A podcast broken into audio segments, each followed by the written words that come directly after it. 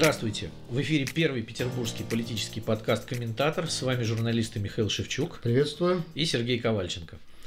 И опять у нас на повестке дня коронавирус, потому что это сейчас э, новость номер один, э, не только в Петербурге и в России, но и во всем мире.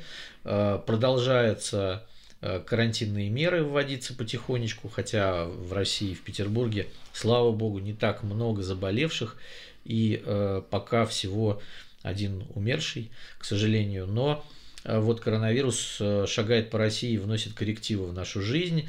То есть в Москве и Петербурге распущены почти на месяц э, ученики всех школ, каникулы продлены до 12 апреля. Непонятно, правда, что будут делать родители, которые у которых нет бабушек и дедушек и няни. Ну, считается, что работают. родители тоже должны сидеть по домам. А вот. Но э, действительно Александр Беглов э, позавчера в своем э, обращении на канале Санкт-Петербург призвал петербургских работодателей. Рекомендую работодателям перевести своих сотрудников на удаленную работу. Если такой возможности нет, необходимо организовать регулярную дезинфекцию рабочих помещений. Как мы знаем, не все далеко не все предприятия и далеко не все фирмы могут работать удаленно. Вот, э, судя по э, там, трафику, многие это уже сделали, и по опросам, ну, где-то, наверное, процентов 30 людей сидят дома, но вот что делать людям, которые работают, потому что, ну, государство же не сказало нам, сидите дома, а мы вас будем обеспечивать деньгами, как бы, и едой, оно нам сказало просто вот сидите дома, да, нам придется самим зарабатывать себе на жизнь и продолжать это делать. Да, и э, тем же самым э, Смольный запретил все мероприятия, которые предусматривают э, сбор в одном месте более 50 человек.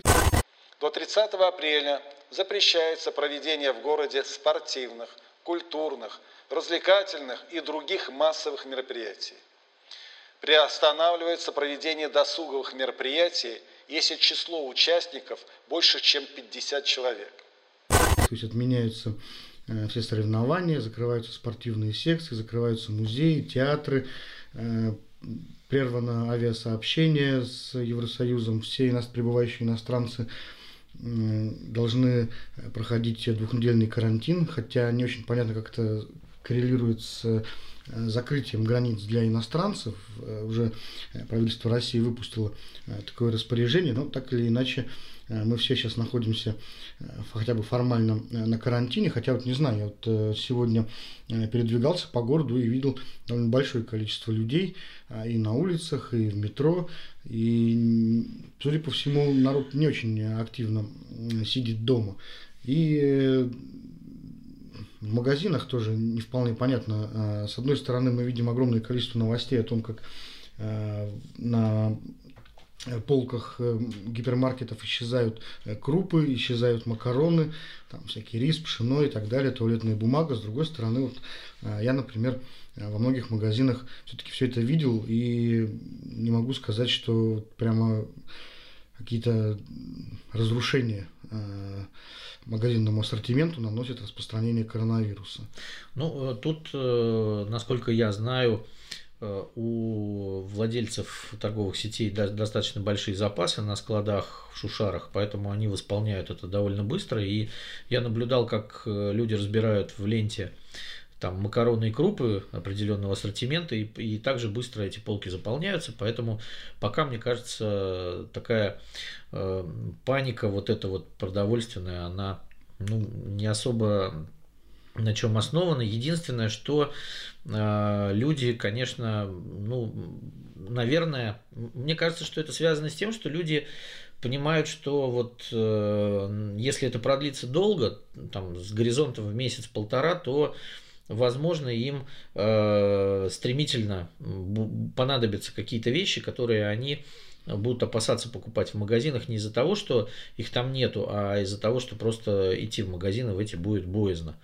Вот, и это такая терапевтическая история. Мы запасемся, а авось, может быть, там и придется этими запасами воспользоваться. Ну, кто-то в итоге все равно будет выглядеть дураком, либо те, кто вот сейчас э, закупает оптовые э, объемы э, гречи и пшена, либо те, кто этого не делает.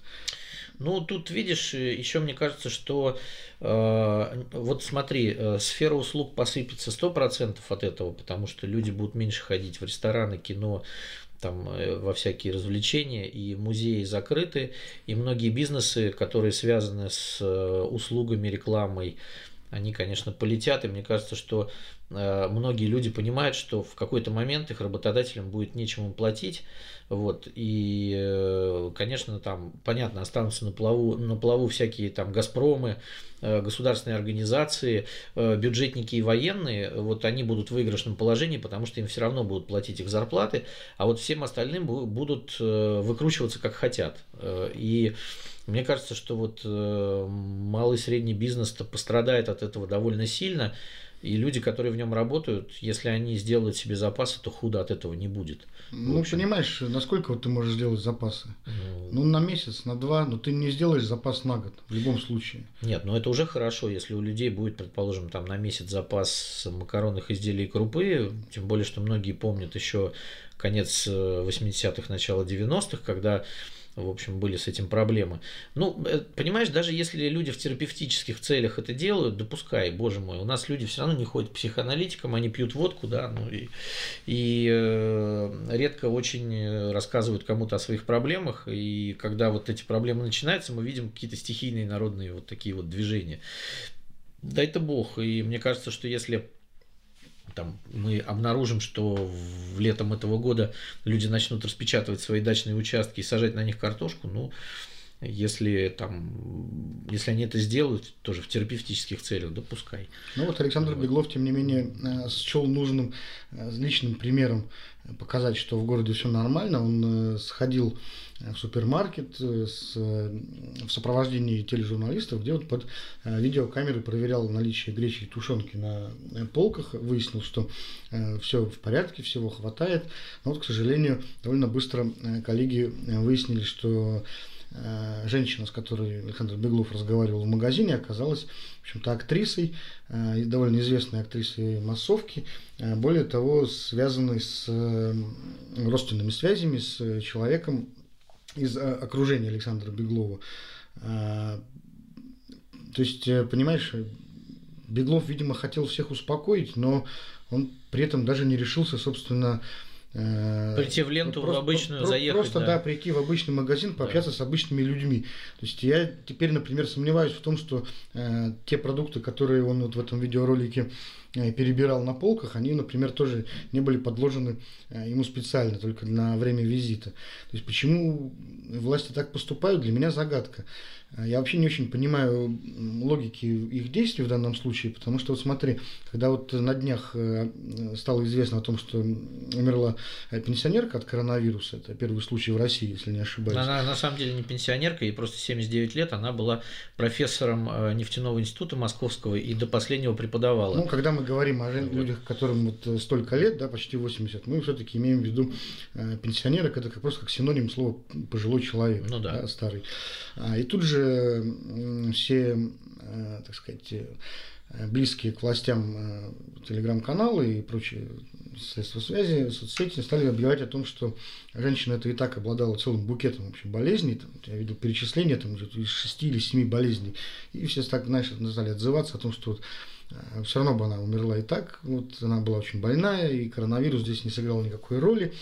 И здесь вот что непонятно. То есть а, у нас власти одновременно как бы паникуют, э, закрывают мероприятия, вводят какие-то меры предосторожности и одновременно э, заявляют по всем каналам, что никакой паники нет, э, что все в порядке, ситуация под контролем, бояться нечего. В Петербурге ситуация стабильная. И это как раз странно, потому что ну, есть, условно говоря, несколько методов реакции. Есть, условно, германский метод реакции, когда вот власти выходят и говорят, ребята, у нас проблемы, в стране очень большая проблема, и вот э, нам сейчас всем может быть очень плохо, и давайте вот поэтому э, применять там какие-то сверхъестественные меры безопасности. Или есть второй пункт, вот, по которому пошел, например, Александр Григорьевич Лукашенко. В Беларуси он просто вот, э, точно так же объявил, что никаких мер безопасности особых он принимать не будет. Все, Но... это, все это психоз, э, э, подожди, и э, ситуация того не заслуживает. Это там, ну, это можно критиковать, да, но это тоже позиция. Вот. А как бы стоять в раскоряку между двумя стульями и, с одной стороны, вводить меры безопасности, а с другой стороны делать вид, что ничего страшного не происходит, по-моему, это странно немножко. Ну, как бы или так, или так. Да? Или у нас есть проблема, или у нас ее нет. Ну, э, я про Александра Григорьевича Лукашенко вернусь немножко. Значит, э, в Беларуси, как э, пишут тоже в местных телеграм-каналах, размещают фотографии и видео, местные медики пишут, что есть распоряжение вывозить больных только ночью коронавирусом, и есть очень много видео и фотосвидетельств и свидетельств студентов из Беларуси о том, что людей все-таки заболевших там довольно много. Э, и э, у них были достаточно большие контакты с Китаем, там была целая промышленная зона, куда они ездили. Вот среди студентов вспышка заболеваний коронавирусом в Беларуси, но там нет никакой статистики. Есть только фото ночных вывозов э, людей в костюмах и в специальных барокамерах, которые, которых вывозят. Да, а потом Лукашенко говорит о том, что вот тракторами надо лечить, и уже там появились шуточные такие мемы, там лекарство тракторин такое – он изобрел от коронавируса. Но э, вернемся к нашим. Мне кажется, вот то, что ты сказал, это происходит из-за того, что э, есть двойное недоверие. То есть Германия э, все-таки доверяет германским властям, германское население. Они понимают, что Ангела Меркель и ее правительство сформированы в результате свободных и честных выборов, в которых нет сомнений. Да? Нет, нет у немцев сомнений, что там Меркель легитимный канцлер. Мне кажется, у нас все понимают, что вот эти власти, которые сейчас что-то делают, это люди, которые сами себя туда назначили, потому что все даже бюджетники понимают, каким образом это все сделано. И эти люди не имеют никакого отношения к народному волеизъявлению, и они не имеют никакого отношения к тем людям, которые вот от этого пострадают. И, а власти э, ведут себя так, потому что они не доверяют этому населению тотально. Вот э, система двойного недоверия – и вот этих вот параллельных миров, которые вроде бы должны соприкасаться даже при таких ситуациях, она абсолютно нормальна. И Беглов берет пятерочку, его охрана ее зачищает, ставит туда актрису, набивает ее продуктами, и вот он один ходит там, это снимает канал Санкт-Петербург и показывает нам по ТВ. Собственно, вот именно поэтому он не может просто прийти в ленту, которая набита людьми там в конце рабочего дня и сказать, люди, все нормально, все хорошо, значит, э, поговорить с ними, просто походить там, это невозможно. А, он... Я, кстати, обратил внимание, что Беглов в этом ролике был без маски. Да, совершенно верно. Он, он подавал был плохой пример. Да, он был без Он, кстати, во всех роликах без маски, когда обращался к людям тоже. Он даже просто не взял, не показал им, что вот есть средства защиты. А, ну, это, это, это ну, реально. Ну, ты думаешь, что его послушали, его послушали. Вот, вот ты думаешь, что Александр Беглов э, стал бы примером для людей. Вот если бы он пришел в ленту и показал эту маску, э, и даже если бы сам был в маске, то все бы сказали: вот смотрите, даже губернатор ходит в маске, нам тоже надо. Я меня... думаю, что этот человек не может быть примером для людей.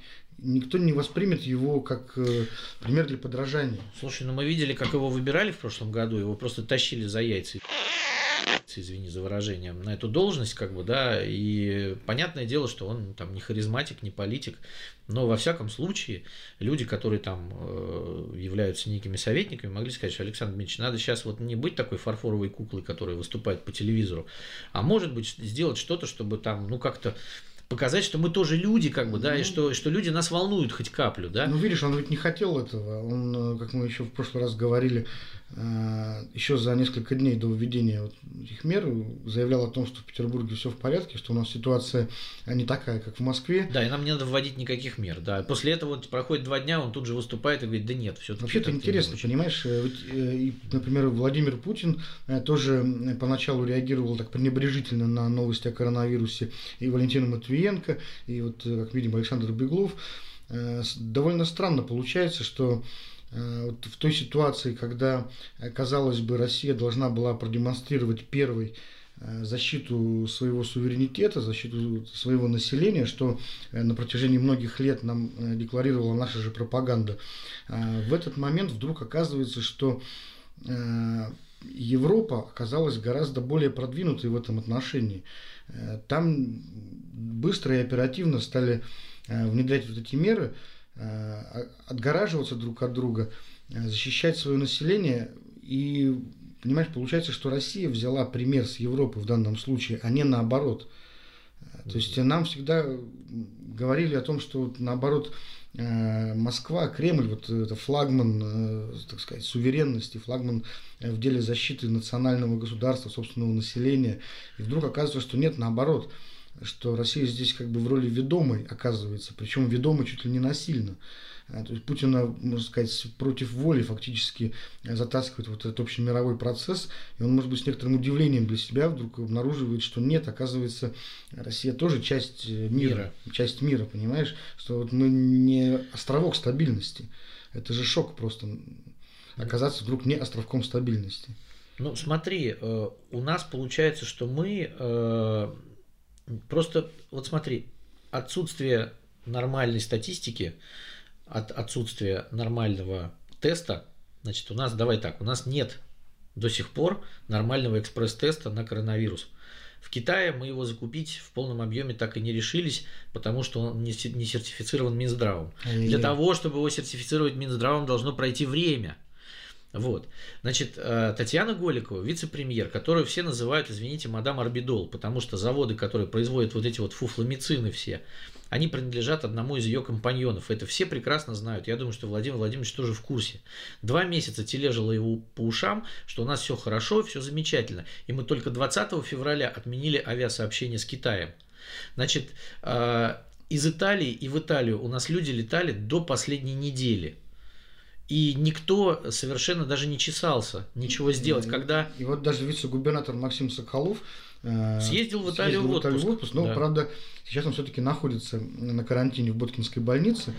Э, ну, посмотрим, пока никаких сведений нет о диагнозе или опровержении этого Нет, диагноза. они опровергли диагноз. Значит, э, Олег Аргашев, вице-губернатор, сказал, что у Максима Соколова не, не выявлен коронавирус, но он остается в Боткинской больнице. То есть, э, что-то там все-таки, скорее всего, выявлено, если он остается там в больнице. Но вот не коронавирус, как они сказали. Но Максим Соколов совершенно спокойно, так инфантильно слетал в эту Италию, приехал и, в общем, сел на карантин. То есть получается, что все эти люди, они как-то вот э, несерьезное отношение, мне кажется, происходит от плохой статистики еще. Потому что вот приведу в пример маленькую Эстонию. Там уже порядка 300 э, выявленных случаев коронавируса, но э, 1 и 1 миллион населения и очень большая диагностика позволила им выявить очаги, э, и там заболевших больше, чем в 140 миллионной России, они быстро приняли меры, они закрыли свои внешние и внутренние границы, посадили людей работать дома, э, там чуть не поголовное тестирование сделали, а, а мы принимали меры уже после – Получается, что в России сейчас, вот по статистике, на э, вчерашний день э, 199 заболевших. Но, э, опять же, вот утренняя новость. Прилетела женщина из Новосибирска в Астану сегодня. Ее тут же экспресс протестировали, у нее было плохое состояние здоровья, коронавирус. Э, стали выяснять, значит, что с этой женщиной. Оказывается, что эта женщина съездила в Италию, потом была в Санкт-Петербурге, потом была в Москве, потом была в Новосибирске, и уже вторую неделю она плохо себя чувствует. И спокойно совершенно она вылетела из своего Новосибирска, уже больная коронавирусом. То же самое, значит, вчерашний случай с Санкт-Петербургом. Человек из Санкт-Петербурга прилетает в Москву, его хлопают в аэропорту, у него коронавирус. Он совершенно спокойно выехал из Санкт-Петербурга с этим коронавирусом. Значит, у нас э, вот э, опять перейдем плавно к другой теме. Да? Вот в среду э, вице-губернатор Олег Иргашев, который ответственен за медицину и за коронавирус сейчас в Петербурге, должен был выступать перед депутатами с часом правительства. И этот человек не выступал с часом правительства. Ну, потому что сказали, он очень занят на штабах. Вот. Он не готов отвечать на вопросы народных избранников. Так вот, один из вопросов, который хотел задать ему Э, значит, Борис Вишневский, депутат, это что правда ли, что у нас в наших лабораториях мы можем выявлять э, значит, коронавирус э, значит, 100, 100 тысяч единиц на миллилитр, а в Европе на одну тысячу единиц. И что наши тесты настолько несовершенны, что мы просто не можем определять его на ранней стадии. И вот эти все вопросы, они были заданы в пустоту, да, Эргашева не было. Да, это, собственно говоря, проблема, которая там не вчера возникла, это стремление российской власти к максимальной закрытости и неумение общаться в диалоге.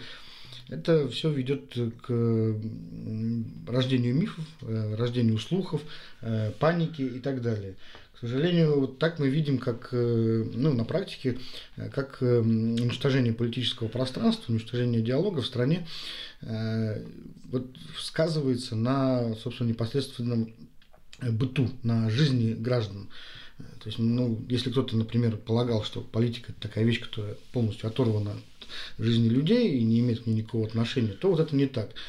Сейчас мы вот видим именно последствия именно такой вот политики, когда э, власть э, монопольна, власть ни перед кем не отчитывается, э, некому задавать ей вопросы.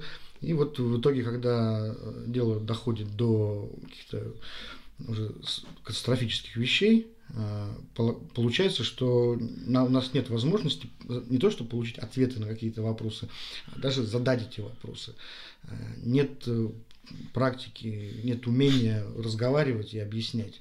Вот. И, конечно же, паника от этого будет только расти. И я не думаю, что такие вот э, шаги э, укрепят доверие населения к власти. Ну вот э, тут, понимаешь, не только шаги, а еще и действия власти. Да?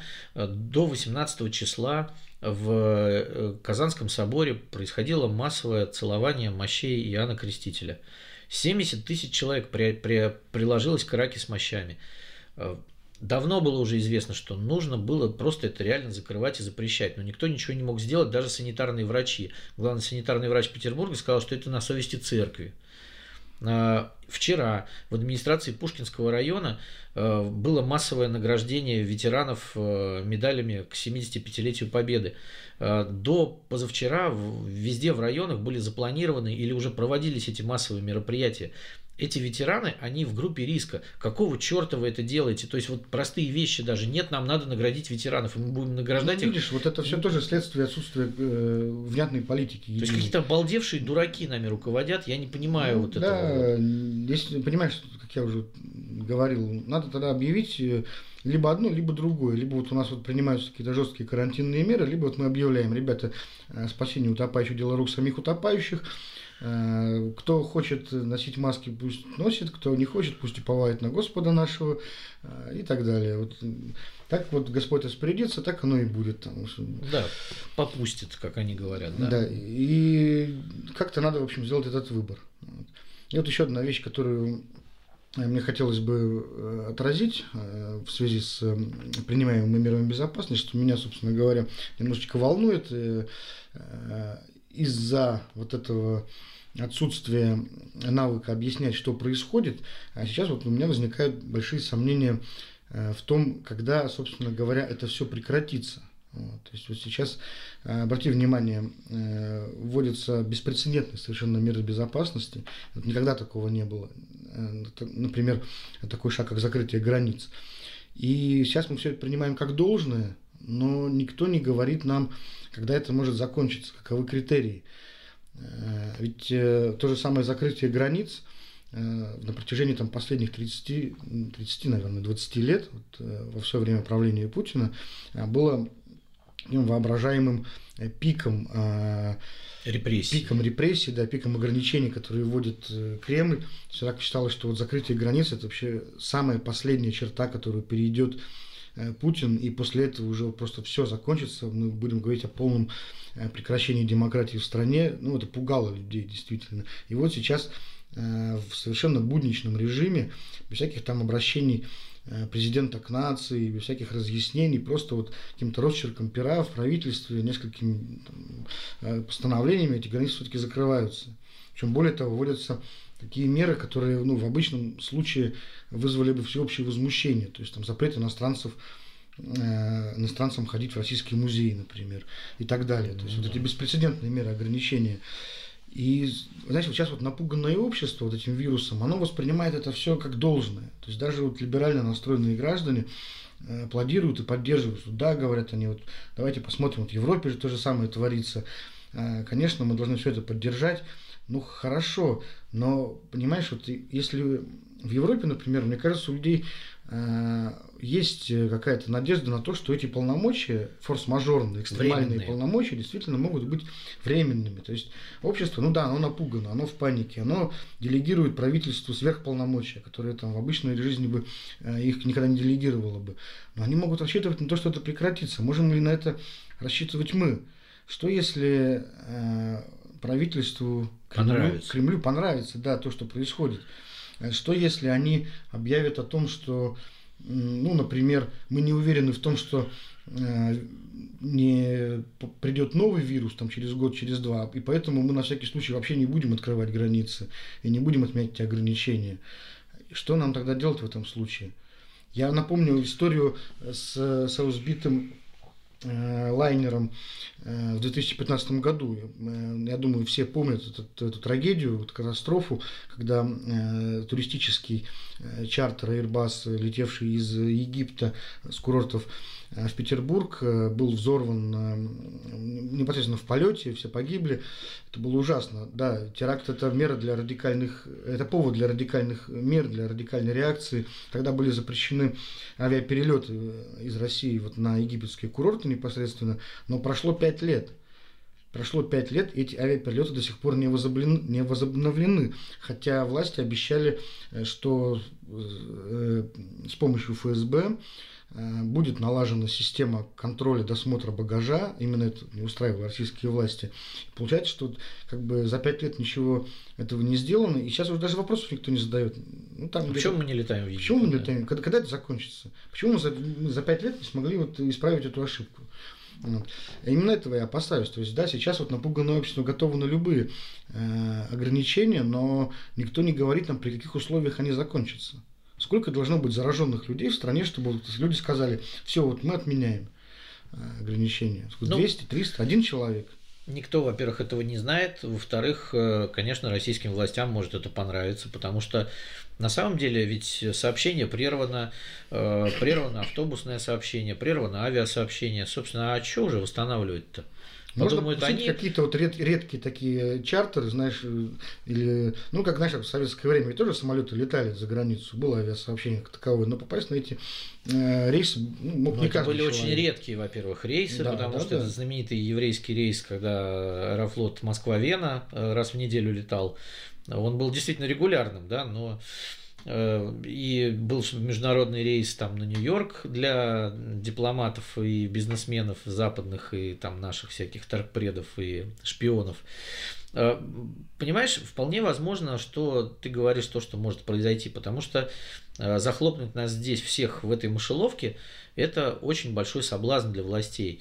Ведь если Сейчас там люди, которые выезжают, э, имеют возможность, во-первых, смотреть, э, что, как, какая разница в нашей жизни и в наших ассортиментах продуктовых, и в, в том, как ведут себя там власти, как там все устроено, то сейчас телевизор уже сможет говорить все, что угодно, про заграницу никто ничего не узнает. Как в Советском Союзе никто никогда не ездил дальше Прибалтики, да и то, если у тебя нет машины, то ты туда не поедешь, потому что... Ну, не совсем так. Э, была возможность определенных, э, при выполнении определенных условий съездить и э, в страны э, сказать, социалистического лагеря, в Болгарию. Да, только ездили. если ты являлся членом партии. Беспартийных не выпускали из страны В Венгрию вообще. люди ездили, в Польшу люди ездили. В потом, потом ездили. Да, иногда, если э, ты зарекомендовал себя, выпускали и в КАП страны, в ту же Финляндию, например. Ну, были туристические Сколько поездки. членов КПСС был в Советском Союзе, напомню. Ну, слушай, честно говоря, на скидку Примерно миллион двести. Вот этот миллион двести имел право ездить. Без партийных не выпускали. Только членов партии. Ну, так или иначе. Вот так, так или иначе. Вот технически из, возможность... из 200 миллионов населения выпускали миллион. И то не всех из этих членов партии, потому что многие из них были учеными, секретчиками и так далее. То есть из, из, из этого золотого миллиона, ну, где-то, наверное, половина имела право выезжать, даже в соцстраны. Не говоря уже об остальных людях, которые там каким-то образом... Слушай, а как ты думаешь, вот дойдет до того, что регионы начнут отгораживаться друг от друга из-за эпидемии? Ну, э, понимаешь, возможно всякое, но для этого ну, нужен сильный регион и сильный руководитель региона. Сейчас таких только, мне кажется, Рамзан Ахматович может такое решение принять, ему ничего за это не будет. Всех остальных покарают просто за это. Ну, это если вот. мы То, говорим, о, если мы говорим о самодеятельности. А о если... самодеятельности, э, самодеятельности. А если мы говорим о централизованной политике? Централизованной политике, да. если регионам скажут отгораживаться, ну, опять же, ты, ты понимаешь, э, все лесные дороги между Псковской и Ленинградской областями перекрыть, это же сколько войск надо. Ну, слушай, понятно, что как-то люди будут э, шастать Люди все равно будут шастать туда-сюда. Но какие-то основные магистрали перекрыть, железную дорогу, авиасообщение. Можно. Ты только одну, если железную дорогу перекроешь, ты уже очень сильно сократишь поток. Потому что да. ну, вот, э, процент людей, которые вот так по лесным дорогам будут там где-то на машинах мотаться туда-сюда, ну, не очень большой все-таки будет. Но мне кажется, что мы тогда внутри страны даже должны прекратить всяческую экономику, потому что если не будет логистики, а если мы перекроем трассы, то тогда не будет и э, промышленной логистики, то мы убьем ее окончательно. Мы должны сказать себе, что мы, значит, засядем все в своих амбразурах и будем просто там постреливать из окопа друг по другу. Ну, мне просто интересно, до какой степени вообще можно дойти в этой изоляции? Где ее предел? Мы идем все дальше, дальше и дальше. Где, вот кто нам скажет, где мы остановимся? Ну, э, видишь, в регионах может возникнуть там какая-то паника. Вот, например, э, позавчерашний пример из Псковской области, туда заехал мужик из Китая один, э, который, в общем, когда-то в прошлом году был в Ухане, по-моему, и, и было достаточно того, что он китаец уже для того, чтобы его изолировать в больнице. Вот, там вся Псковская область встала на уши, как это к нам приехал китаец. А он совершенно здоров, ну, никаких симптомов нет, ничего, но вот его принудительно изолировали. Вот, то есть вот люди уже, уже по, достаточно было появления одного китайца в Псковской области для того, чтобы она вся вот, знаешь, ну, как это, как кот. Ну тут мы, кстати, дымом, хвост трубой далеко встала. не впереди планеты. Я помню, а, что еще в феврале месяце, когда только началась эта история с Китаем, я читал вот э, э, статьи на там, ну, зарубежных СМИ, там, в частности на Japan Times, э, о том, как э, реагировали на вспышку эпидемии в, в странах э, соседях Китая. И, допустим, в Южной Корее, скажем, началась немедленно война, э, волна натурально погромов китайских. Угу. То есть китайцев перестали, перестали пускать в общественные заведения, в рестораны, а их начали оскорблять и выгонять это всюду на улицах. Даже были случаи, когда вот избивали китайцев это довольно страшная история. У нас тут все-таки до такого пока еще не дошло, э, но это, мне кажется, показывает э, ну, схожесть, э, схожесть характера, схожесть реакции вот простых людей на экстремальные события. Ну, простые люди, они везде простые, но пока еще, слава богу, там я вот наблюдаю периодически на Васильевском острове китайских студентов, которые не уехали к себе на Новый год и живут там, учатся в Горном, я так понимаю. Ну, ничего, вот ходят по улице и в магазинах покупают, там никто от них не шарахается, слава богу. Ну, или, может быть, это Петербург, к счастью. Да, может быть, вот. Э, как раз вот наше вот это раздолбайство, которое мы отмечали, оно все-таки имеет не только отрицательные э, стороны, но и положительные. Ну, да. Мы вот э, не паникуем до такой степени, чтобы все-таки нас ну, срывало крышу. Да.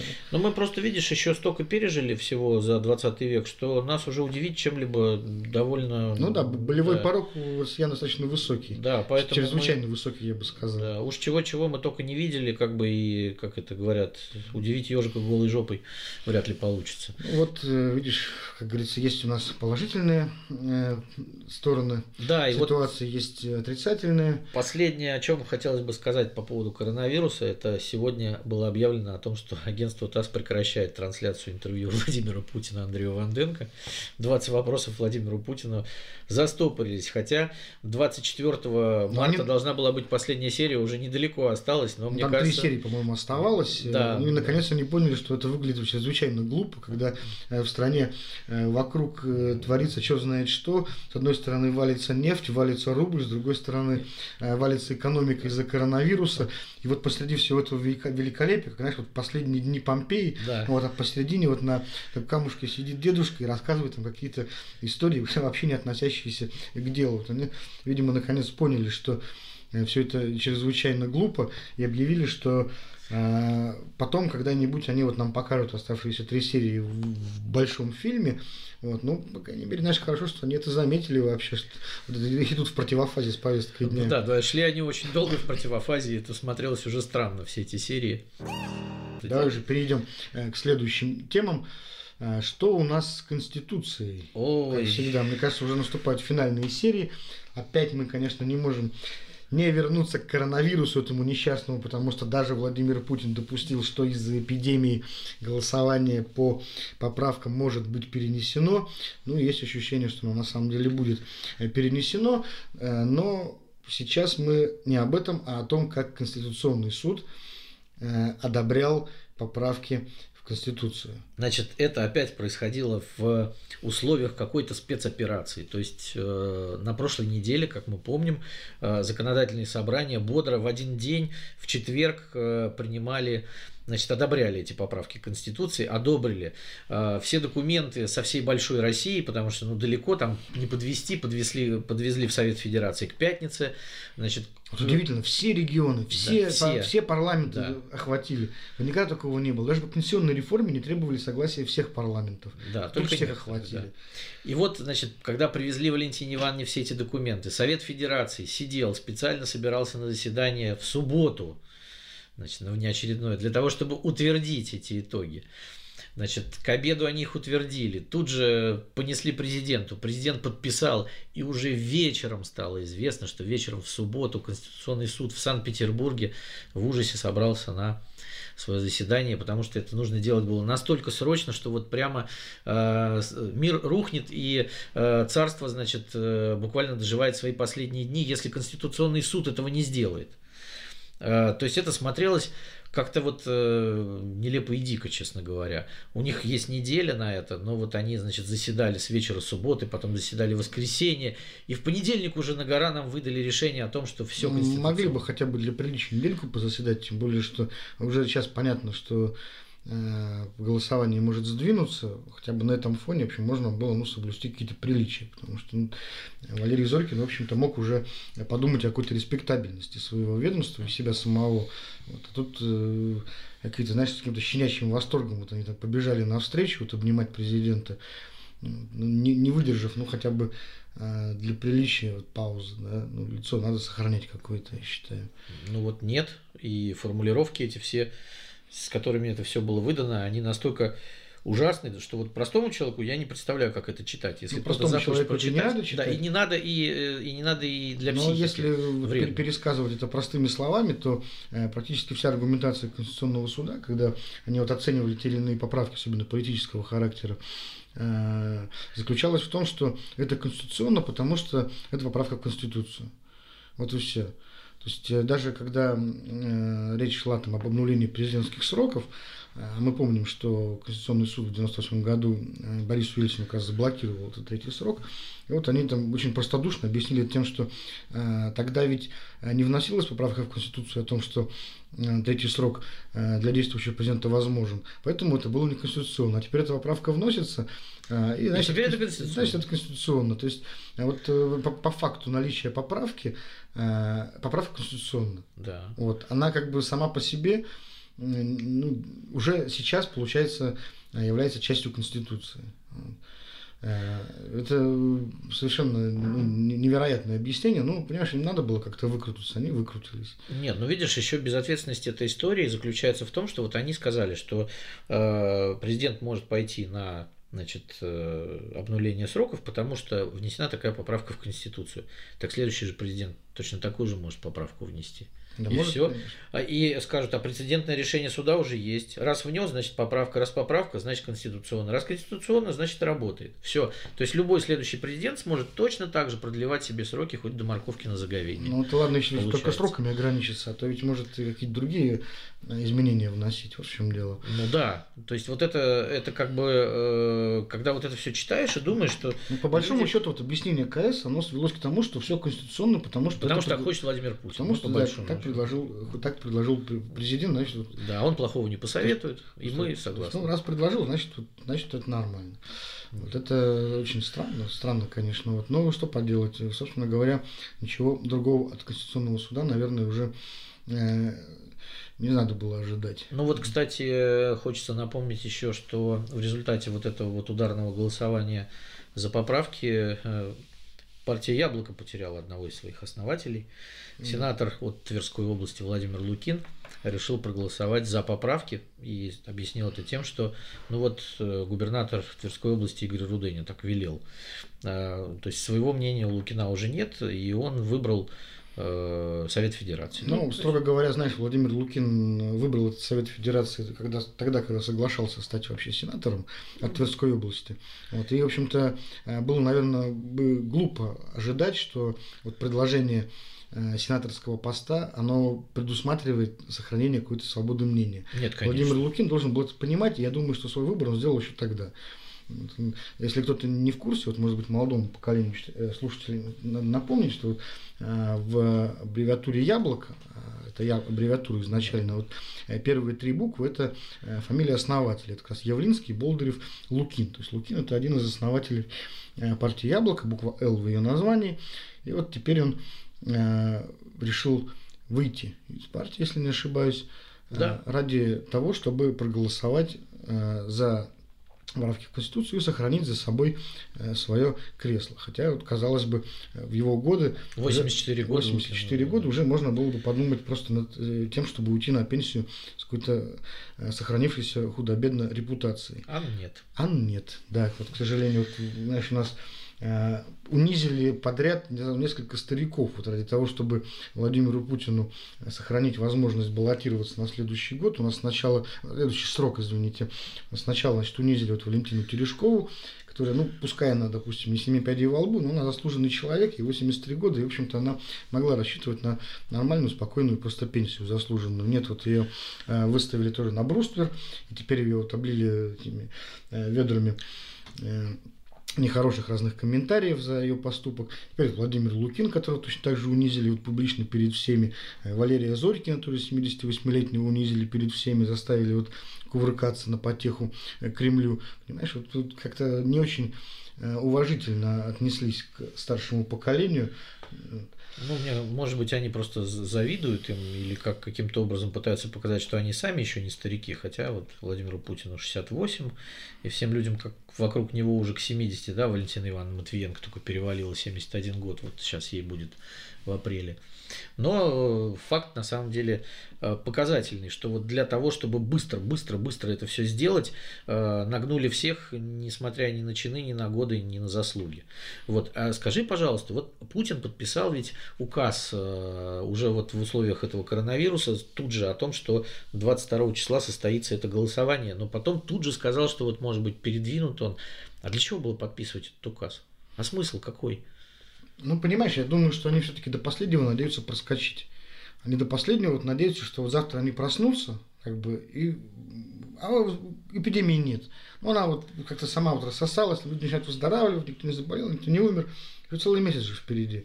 Вдруг вот оно, вдруг оно как-то само, понимаешь? Крыжовничка поели. Ну, там. само пройдет. Вот, э, люди, Яблочек. Там, ну, съедят там таблетку какую-нибудь, вот орбидол или да. что-то такое. Ну, ну, в общем, не будет ничего страшного. Я думаю, что они до последнего вот на это надеются. Что может быть все-таки вот оно пронесет как-то.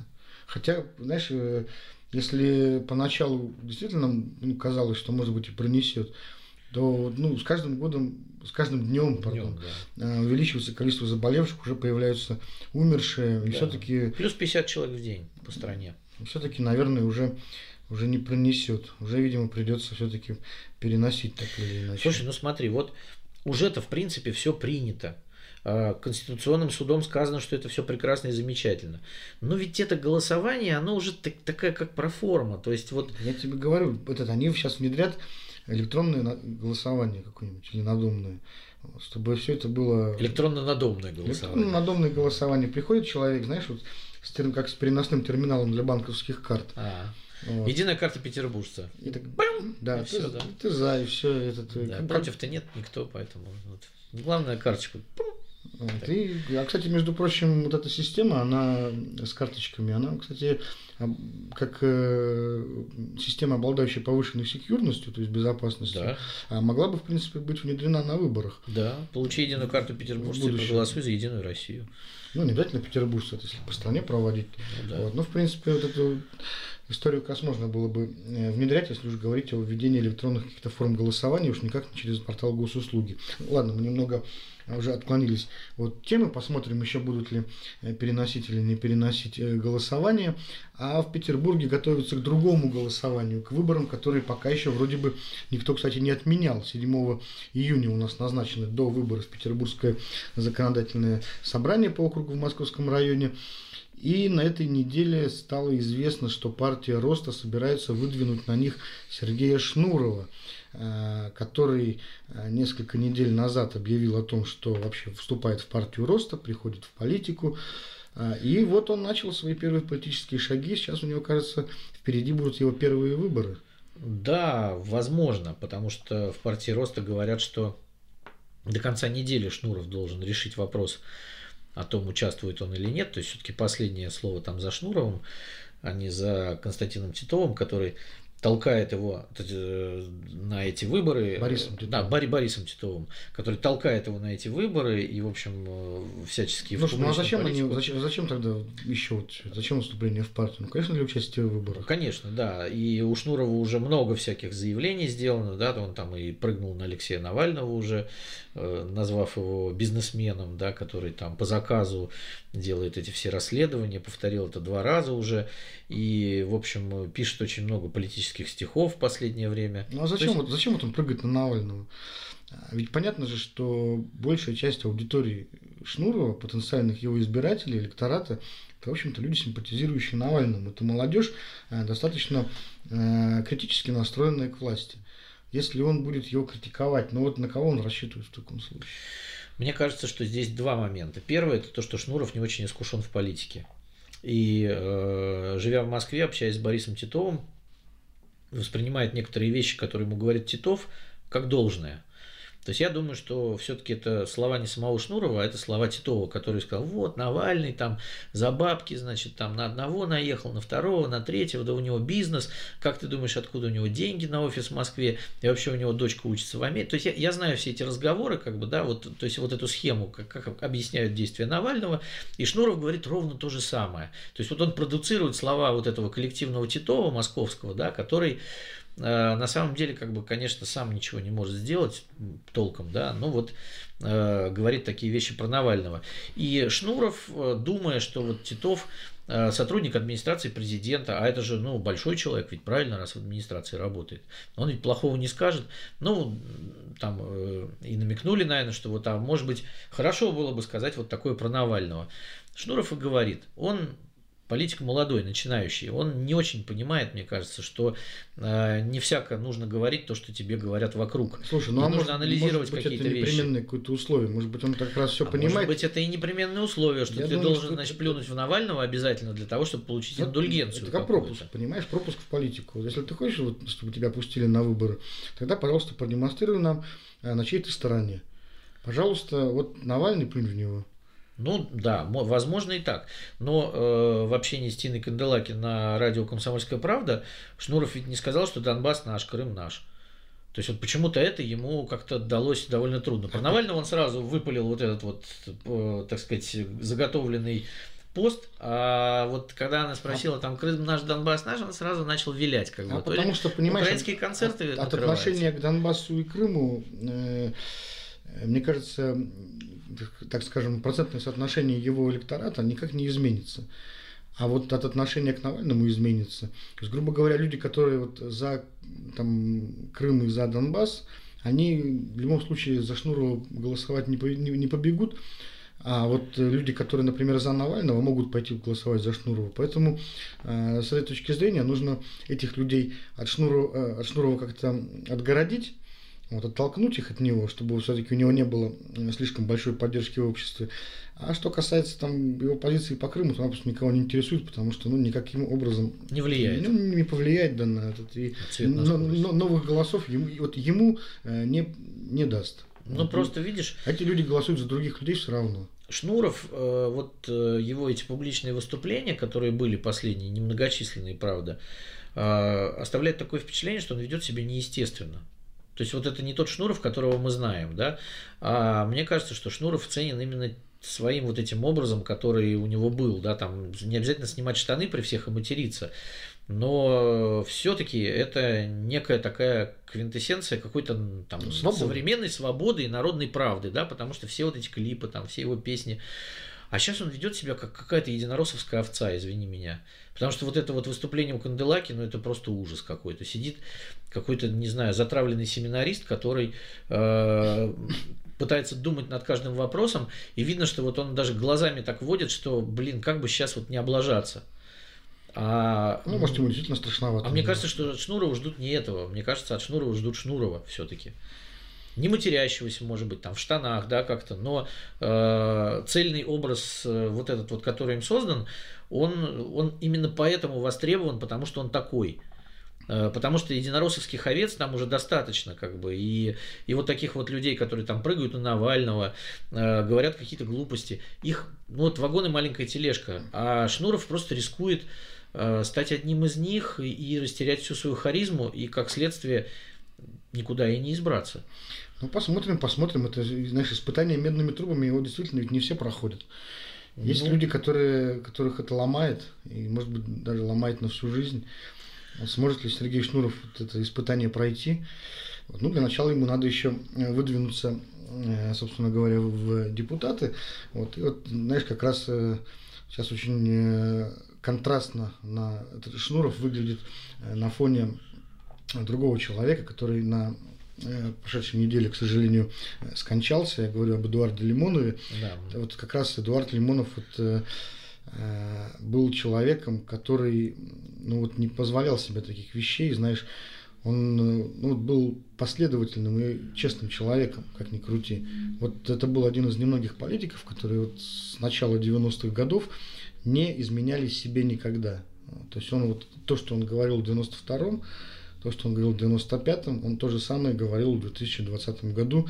И это удивительно. Он, наверное, был вот таким единственным политиком, который вот, э, в России вообще мог себе это позволить. Хотя этот человек, э, которому так и не дали никогда э, официально войти в политику, зарегистрировать партию, выдвинуться на выборах, но ему, наверное, все это было, в общем-то, не очень нужно. Он как-то существовал вот вне этой системы координат.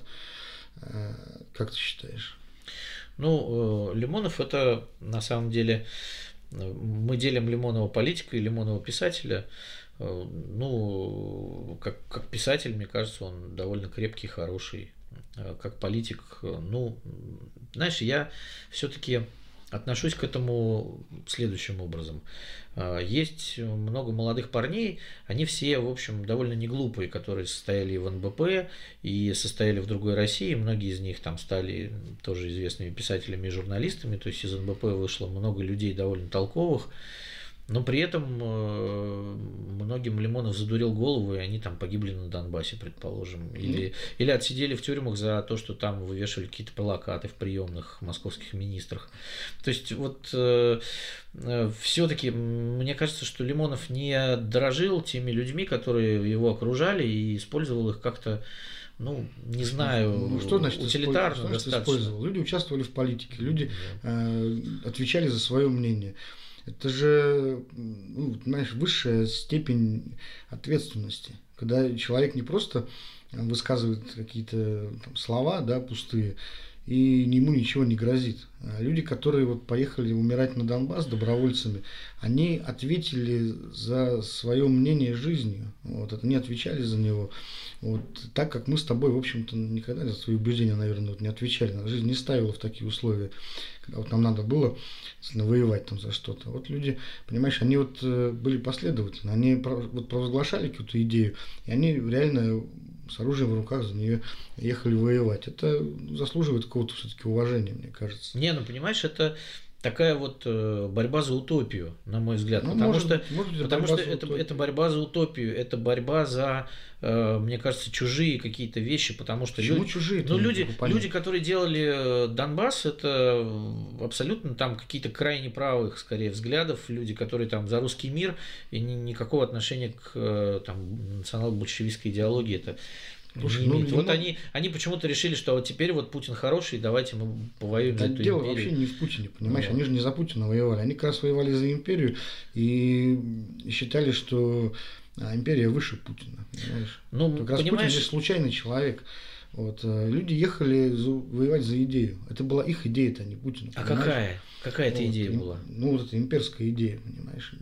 Идея защиты русского мира и так далее. Это то, что выдвигал Лимонов еще в 94-95 годах. Это же Путин под него мимикрировал, понимаешь? Путин притворился Лимоновым в данном случае, а не наоборот. Слушай, ну я и совершенно точно я, я, я уверен в том, что если бы, вот, например, Лимонов заведовал э, присоединением Крыма, захватом Крыма, то там не было бы никаких вот этих стыдливых мычаний про костюмы из военторга и зеленых человечков. Вот, это, он бы, ну, по крайней мере, это было бы честно и открыто. Он бы сразу вот объявил о том, что вот э, там российская армия э, по таким-то и таким-то причинам аннексирует Крым. В всяком случае, понимаешь, он был выходец из начала 90-х, из вот, политики, из, из, из эпохи, когда политики называли вещи своими именами, они были честными, они э, противостояли друг другу ну, вот, может быть, местами там наивно и глупо, да, но искренне и яростно.